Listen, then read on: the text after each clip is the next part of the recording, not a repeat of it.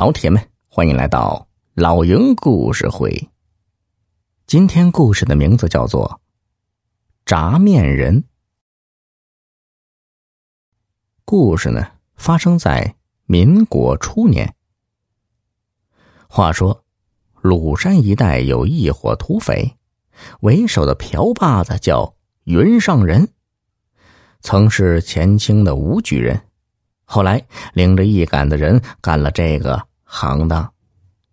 为了站稳脚跟，他不准部下在当地抢掠，所以啊，手下喽啰都叫他云山人。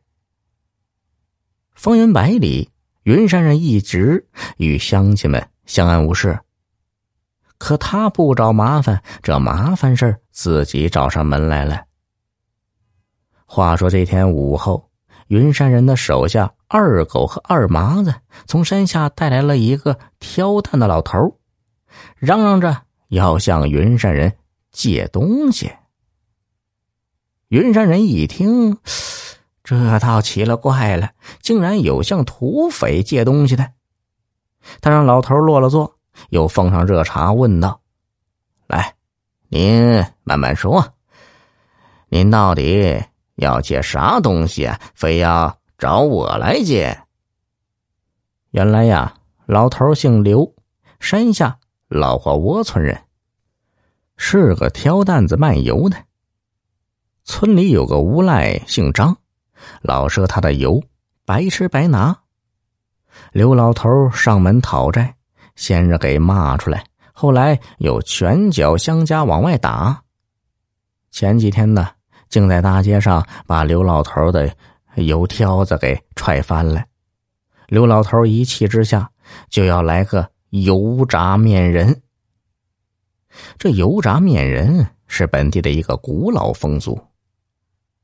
比如这刘老头和张无赖有仇，那刘老头呢可以向一百户人家借油和面，用借来的面捏成面人，也就是张无赖的替身。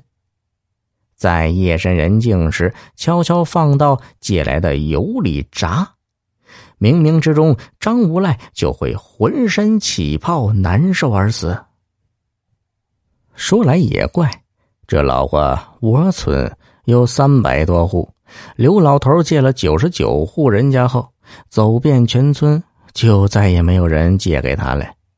也就是说。他凑不满一百户，就不能油炸面人向张无赖复仇。于是啊，他不得不向土匪告诫，以凑满一百户人头。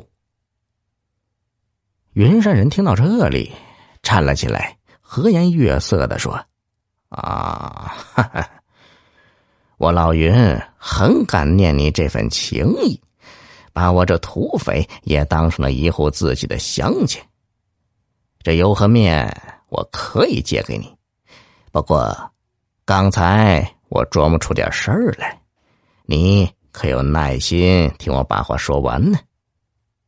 云山人点了一袋烟，又给刘老头续上茶水，不紧不慢的说道：“你好生想想，这油炸面人自古就有，你可听说有谁把这事办成的吗？”没有吧？这借油借面，其实借的是人心呢。前九十九户人家痛痛快快的给你，是同情你，你借的是一份善心。可到了这第一百户，你再借，那就是你真想扎人了。这时，心里可就有恶的味道了。